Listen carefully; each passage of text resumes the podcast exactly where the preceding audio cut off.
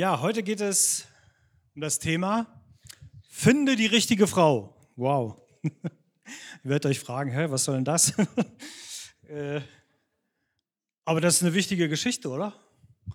Also ich finde das total wichtig, die richtige Frau zu finden. Noch dazu in der Zeit heute von äh, Tinder und von, äh, keine Ahnung, was da alles für Apps gibt. Da die richtige Frau zu finden, finde ich äußerst schwierig. Ich bin da an dem Thema schon ein paar Tage drüber hinweg. Ich habe die richtige Frau gefunden, Halleluja. Dazu später mehr. äh, wir hören eine Geschichte aus 1. Mose 24. Und äh, ja, diese Geschichte, die, die wirkt so ein bisschen wie so von Tausend und einer Nacht. Ja, so, äh, wow, das kann man sich so gut geben. Und es ist so eine ganz andere, so eine, so eine fremde Zeit und Kultur, in die wir da so reinversetzt werden. Und sie spielt ungefähr vor 4000 Jahren im sozialen Umfeld einer Nomadenfamilie im, im Wüsten- und Steppengebiet des Nahen Ostens. Und da waren die gesellschaftlichen wie auch die familiären Geflogenheiten so ganz anders die ganzen Bräuche sehr verschieden. Und äh, das war natürlich auch gerade so in dem, wie man die richtige Frau findet oder wie man überhaupt äh, heiratet und wie man Ehe gestaltet. Das war so ganz anders. Und da gab es einen jungen Mann, Isaak, der suchte auch eine Frau. Und damals übernahmen die Väter das Suchen der Braut. Und der war vielleicht nicht ganz so verliebt, wie ich damals war. Und zu meiner Zeit hat man das in einem Lied so richtig gut ausgedrückt und das hören wir uns jetzt mal an. So, ja, der war schwer verliebt, der Junge. Und wow, 84, Hammer, ne? Das ist echt schon ein paar Tage her. Aber der Song hat, glaube ich, noch nichts eingebüßt. Und äh, als äh, bei mir war es nicht mein Vater, aber mein damaliger geistlicher Leiter. Zu dem bin ich eines Tages voller Verzweiflung gekommen und äh, ich habe ihn gefragt, ja, wow, äh, wie wird es denn für mich so werden mit einer Frau und so? Und in unserem damaligen Bibelkreis, äh, da gab es so eine stattliche Anzahl von jungen Damen und äh, wow, ich habe gedacht, wow, mal schauen, ne? ob ich hier vielleicht eine finde mit der ich äh, gemeinsam mit Jesus durchs Leben gehen kann. Und er sagte mir damals den entscheidenden prophetischen Satz, äh, du wirst heiraten und deine Frau kennst du schon. Und da habe ich gedacht, wow, das ist ja eigentlich eine positive Nachricht. Und äh, ja, also habe ich mich auf den Weg gemacht, so wie hier der Diener von Abraham, um diese Frau zu suchen, um diese Frau zu erkennen, zwischen den ganzen Grazien unseres Bibelkreises. Und äh, ich habe ihn gefragt nochmal, Mensch, sag mal, Uli, wie, wie, wie wird das funktionieren? Wie merke ich denn das, dass das die richtige ist? Und äh, ich glaube, diese Fragen sind heute genauso aktuell wie damals. Und ja, wie merke ich denn, dass das wirklich die richtige Frau ist, mit der ich durch Leben gehen werde? Und er sagte, das wirst du schon merken. Okay, ich dachte, da kommt ein bisschen mehr jetzt ja, irgendwie äh, Mund, Ohren, Nase oder irgendwas oder Charaktereigenschaften oder irgendwie wird Gott mir einen Wink geben, dass die ist es. Hat er nicht gemacht, sondern hat das ganz anders gemacht. Nämlich, ich merkte auf einmal eine Hingezogenheit zu meiner heutigen Ehefrau. Ich merkte irgendwie, wow, da, da tickert, da triggert Gott in mir etwas an. Und dann habe ich ihn ganz aufgeregt davon erzählt und dann sagte er mir äh, nach, nach, meiner Frage, ja, was soll ich denn jetzt machen? Sagt, sagt er einfach zu mir den lapidaren Satz, frag sie doch einfach. Uh, frag sie doch einfach, Junge, du hast Nerven. Sie einfach zu fragen, okay, habe ich dann gemacht bei einer Gelegenheit und Sie war nicht abgeneigt. Und so begannen wir eine Freundschaft und ich will es kurz machen. Eines Tages brachte ich sie zurück mit dem Zug und dann hat es Zoom gemacht. und ab da sind wir zusammen gewesen und haben äh, alle weiteren Dinge uns schenken lassen, weiteren Schritte gegangen. Ja, zurück zu Abraham. Es war damals völlig üblich, dass, wie gesagt, der Vater da äh, mit dem Suchen einer Frau für seinen Sohn Isaak, dass der sich darum gekümmert hat. Und äh, beauftragte, das war auch total üblich, äh, da einen, einen, sehr äh, pflichtbewussten Knecht mit der Suche zu beauftragen und äh, diese Brautschau durchzuführen. Und äh, hm, es kam damals oft vor, dass die Ehe schon vorher abgemacht wurde. Ich weiß von hier Anwesenden, dass sowas ähnliches auch gelaufen ist, noch in heutiger Zeit. Man hat vorher schon besprochen und man hat sich eigentlich erst zur Hochzeit das erste Mal gesehen und dann geheiratet. Ihr sagt unmöglich, das es nicht. Doch, gibt es noch. Äh, ja, aber ich muss aus Liebe heiraten. Ja, natürlich. Ich möchte auch aus Liebe heiraten. Aber es gibt auch manchmal so Arrangements und so scheint das hier auch gewesen zu sein, die einfach passen. Weil Gott scheinbar da schon sein, seine Hand mit im Spiel gehabt hat. Und ja, so macht sich dieser Knecht auf dem Weg und er fragt aber Gott vorher noch, ja, wie soll das alles so geschehen und was soll ich machen und was brauche ich denn so dazu? Und äh, Deswegen kurz der Auszug aus 1. Mose 24. Abraham war inzwischen sehr alt geworden und Jahwe hatte ihn in jeder Hinsicht gesegnet. Da sagte Abraham zu seinem ältesten Diener, der alles verwaltete, was er besaß, in Verantwortung vor meiner Nachkommenschaft, will ich dich schwören lassen, bei Jahwe, dem Gott des Himmels und der Erde, dass du meinem Sohn keine Frau auswählst, die hier aus dem Land Kanaan stammt. Du sollst in meine Heimat gehen und dort unter meiner Verwandtschaft eine Frau für meinen Sohn Isaac suchen. Der Diener erwiderte, was soll ich aber tun, wenn die Frau mir nicht in dieses Land hierher folgen will? Soll ich dann deinen Sohn in deine Heimat zurückbringen? Auf keinen Fall, sagte Abraham. Äh, mein Sohn soll niemals dahin zurück. Jahwe, der Gott des Himmels, der mich aus meiner Sippe und Heimat geholt, der mir geschworen hat, meinen Nachkommen dieses Land hier zu geben, der wird seinen Engel vor dir herschicken, dass du eine Frau für meinen Sohn von dort holen kannst. Hammer, oder? Hätte ich mir auch gewünscht. So Gott schenkt mir mal so, so, so einen Engel vor mir her und zeigt mir die richtige Frau. Das wäre cool gewesen. Wenn die Frau dir nicht folgen will, bist du von deinem Schwur frei, aber meinen Sohn darfst du nicht dorthin zurückbringen. Da schwor der Diener bei der Nachkommenschaft Abrahams seines Herrn so zu handeln. Dann nahm er zehn von den Kamelen seines Herrn und machte sich mit allerlei kostbaren Geschenken aha, aus dem Besitz seines Herrn auf dem Weg. Er reiste nach Mesopotamien in die Stadt Nahors. In der Nähe des Brunnens vor der Stadt ließ er die Kamele niederknien. Es war gegen Abend um die Zeit, wenn die Frauen zum Wasser holen kommen.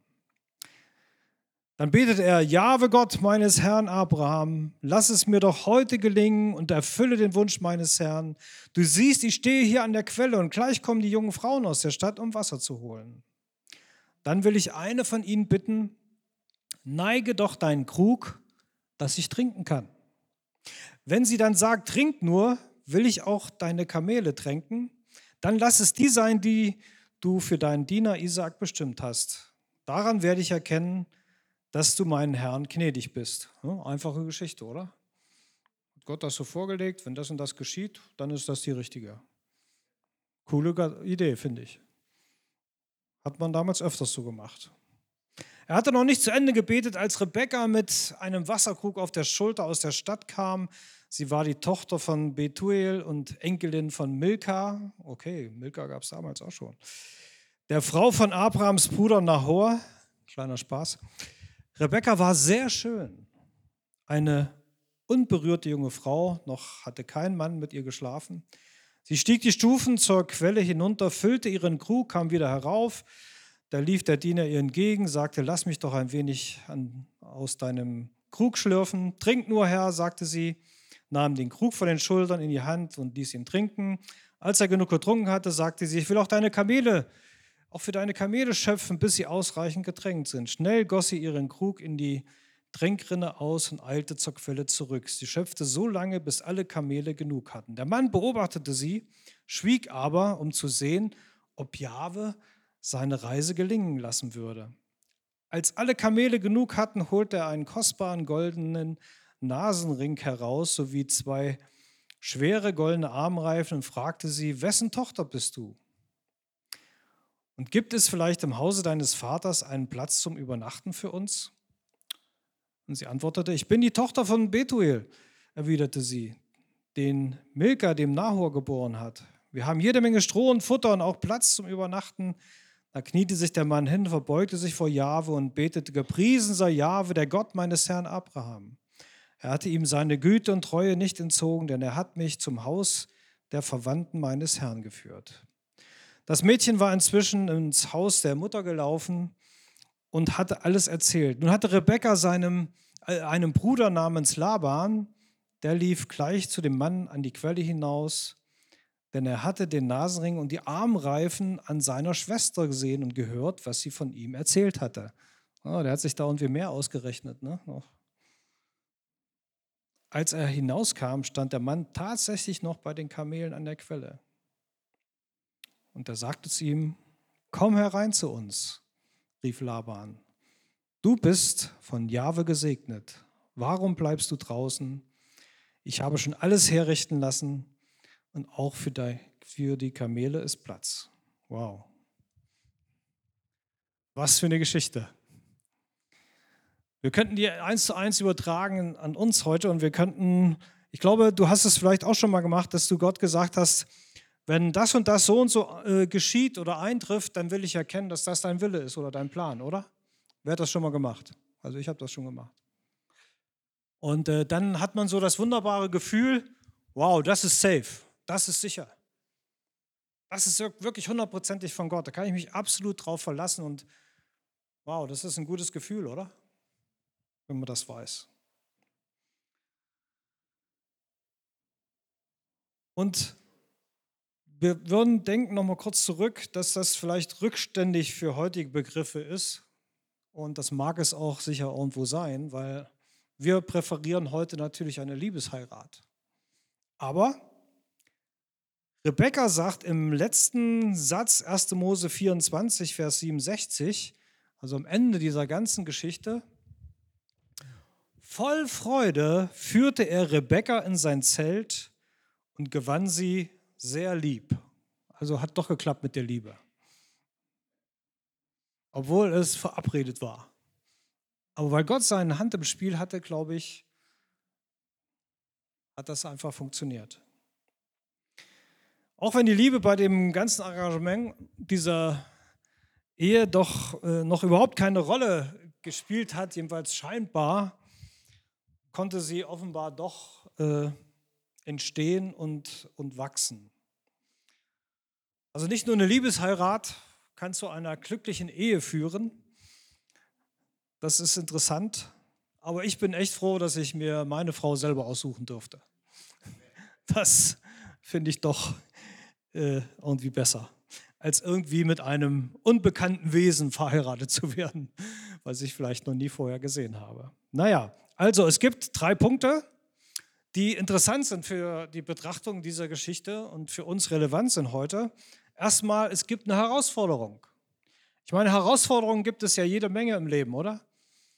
Ich habe immer geglaubt, naja, wenn du diese und jene Sache geschafft hast, ne, Schulabschluss, Berufsabschluss, äh, dann äh, Ehe und Familie, das war immer mein Wunsch, dass es auf jeden Fall auch dahin geht in meinem Leben dann sind alle Herausforderungen erledigt. Dann leben wir Tag für Tag in der Kraft des Herrn und seiner Bewahrung und nichts kann mehr passieren. Hä? Leider nicht so geworden. Bestimmte Dinge sind eingetreten, okay. Aber das Leben hat trotzdem noch weitere Aufgabenstellungen und Herausforderungen mit sich gebracht bisher. Und es ist ja hier in unserer Geschichte keine einfache Aufgabe, die ihn da von seinem Herrn übertragen wird, in einer fremden, unbekannten Stadt die richtige Frau zu finden für den, den Sohn Isaac. Es ist scheinbar, man kennt, wir kennen alle den Begriff, diese berühmte Stecknadel im Heuhaufen zu finden, oder? Da fällt dir irgendwas runter, irgendein kleines Schräubchen, was aber total wichtig ist, und du findest das blöde Ding einfach nicht. Und ich kann mir vorstellen, ihm ging es genauso. Wo soll ich denn diese Frau finden? Aber er hatte sich ja auch einen Plan gemacht, Überlegungen angestellt, wie er das vielleicht machen kann. Und wir lesen, der Herr, der Gott des Himmels, wird seinen Engel vor dir hersenden, dass du dort eine Frau für meinen Sohn bekommst. Das war der, der Zuspruch. Der Knecht darf also mit göttlichem Beistand rechnen für seine Unternehmung. Und ich habe die Erfahrung gemacht, dass wenn ich mit äh, Gott Dinge vorgelegt habe und mit seinem göttlichen Beistand festgerechnet habe, dann hat er das auch meist so getan. Das Ergebnis war vielleicht nicht immer genau das, was ich mir gewünscht habe, aber er hat mir beigestanden. Ich konnte auch durch diese Herausforderung oder Prüfung oder was es auch war, durchgehen und habe dabei meistens auch noch irgendwas gelernt. Der Knecht dachte, Gott muss mir helfen, sonst kann es mir nicht gelingen. Und er bat Gott, gib mir ein Zeichen, zeig mir die Frau, die du für Isaac bestimmt hast. Er nimmt also ganz bewusst diese versprochene Hilfe Gottes in Anspruch. Er, er bittet um, um Gottes Wirken innerhalb seines und durch seinen Plan und er bezieht Gott da wirklich mit hinein, ganz bewusst und äh, will sich von ihm leiten lassen. Es gab einige Situationen in meinem Leben, in unserem Leben, wo wir ganz bewusst auch Gott die Dinge hingelegt haben, haben um seine Führung und Leitung gebeten und er hat uns geführt und geleitet, um Ziele vielleicht zu erreichen, Ergebnisse zu bekommen oder irgendwelche anderen Veränderungen. Aber wir wussten, Gott ist dabei und er wird uns dort nicht im Stich lassen. Und ich denke, dass, ich denke, dass man hier immer wieder neu etwas von diesem Text für sein Leben auch aktuell lernen kann. Du kannst dir hier immer diesen, diesen Knecht Abrahams zum Vorbild nehmen, wenn du vielleicht mal in irgendeiner Herausforderung stehst. Für all das, was du selbst auch unternimmst, für kleine und besonders auch erst recht für, für große Vorhaben. Das ist immer eine bewusste Entscheidung, wirklich Gott mit ins Boot zu nehmen.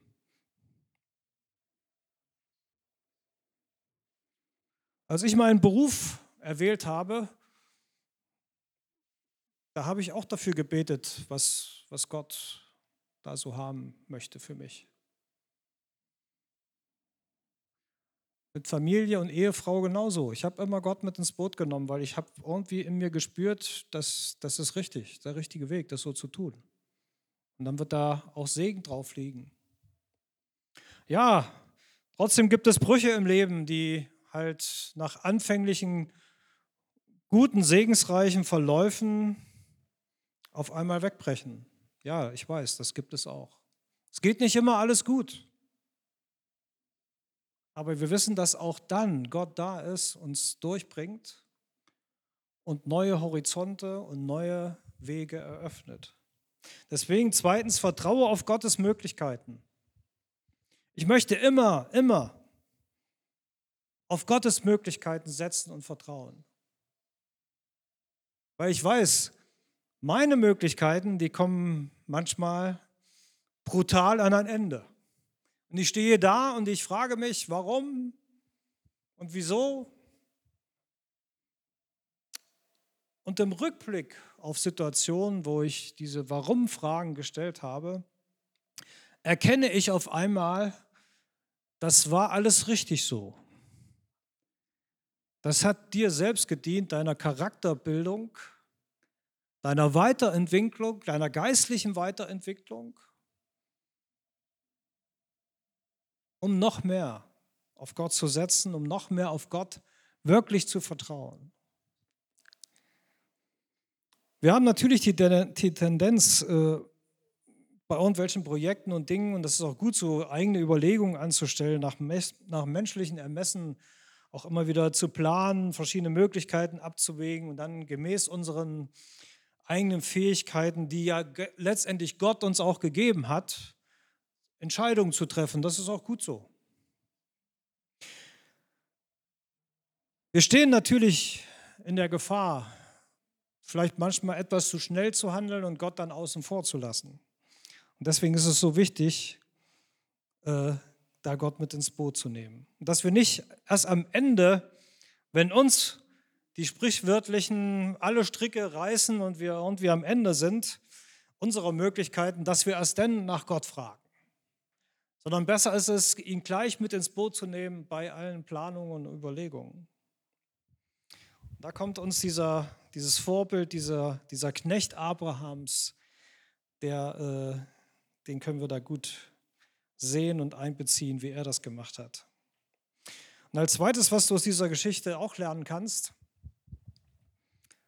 das steht im Zusammenhang mit Rebekka, mit dieser jungen Frau, die aus heiterem Himmel erfährt, okay, ich soll jetzt in ein fernes Land, soll die Frau eines unbekannten Mannes werden, meine Heimat hier verlassen und das soll Gottes Wille sein? Wow. Finde ich schon krass. Wie würdest du wohl reagieren, wenn dir so etwas begegnen würde?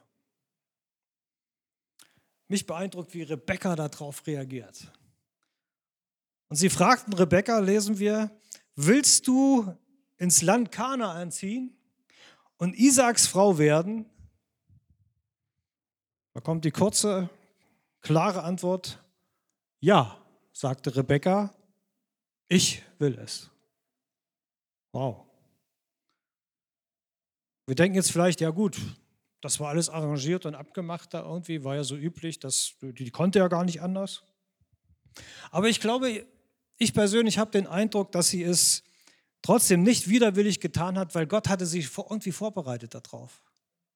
Und sonst kann nicht so ein klares, von Herzen sofort kommendes Ja, ich will das tun kommen. Und diese Bereitschaft, diesen Schritt zu wagen, ins Unbekannte aufzubrechen. Drittens und letztens, erkenne immer, versuch immer zu erkennen, wo ist Gottes Plan in deinem Leben. Nicht nur bei irgendwelchen Projekten oder Herausforderungen, sondern grundsätzlich. Ich glaube, dass Rebecca hier den Willen Gottes erkannt hatte, schon vorher, und in dieser Begebenheit dann auch akzeptiert hat. Selbst wenn das für sie große Veränderungen mit sich bringen würde. Ich weiß nicht, äh,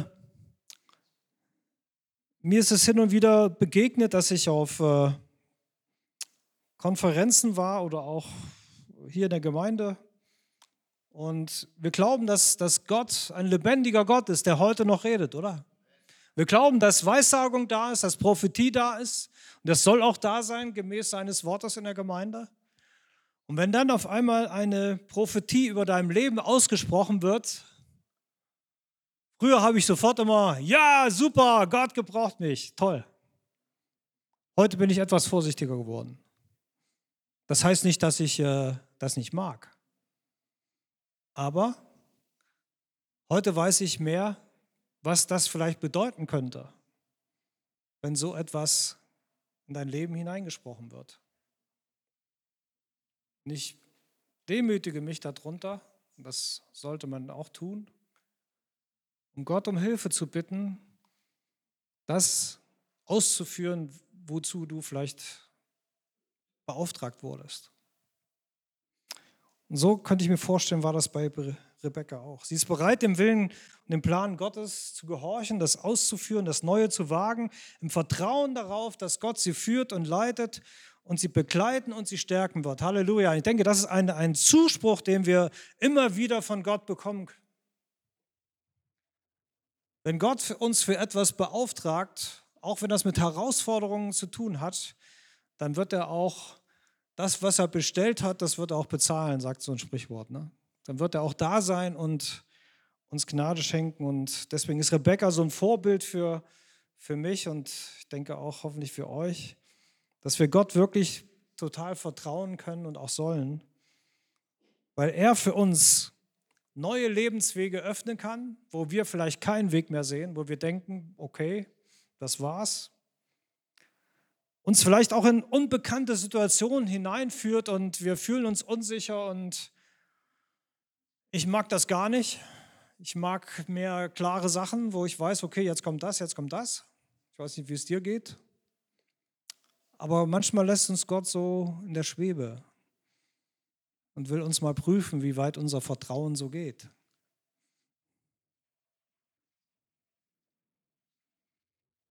So denke ich, es ist nicht, oder es ist äh, total wichtig, dass wir uns nicht davon abschrecken lassen und den Willen und Plan Gottes für uns nicht, dass wir uns dem nicht verweigern.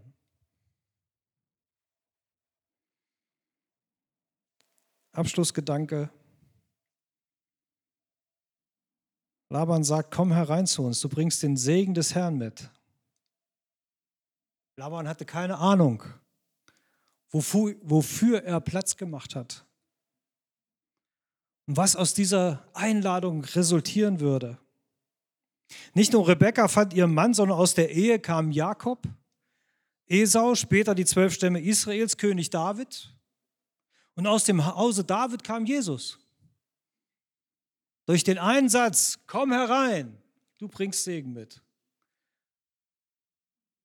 So, wenn das nächste Mal Gott bei dir anklopft, dann sag nicht, Moment mal, ich muss noch das und das machen, sondern sag, komm herein.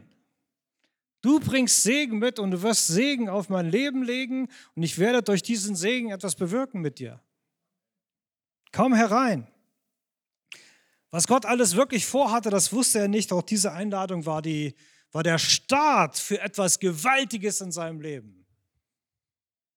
Es muss nicht immer sonst wie gewaltig sein, aber wichtig ist unsere Einstellung, dass wir Gott zutrauen, uns etwas Gutes zu bringen, zu geben, uns in den Herausforderungen zu stärken, auf dem Weg zu begleiten, dass wir nicht müde werden.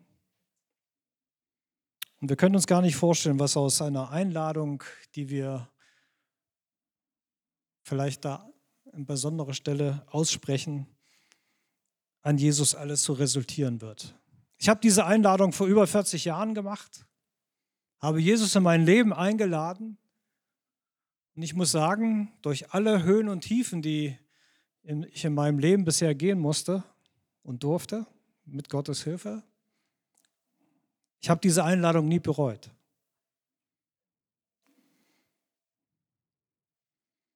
Deswegen Herr, hilf mir, immer offen für dich und dein Wirken zu sein. Komm, Heiliger Geist, komm herein. Ich habe Raum für dich gemacht. Komm. Amen.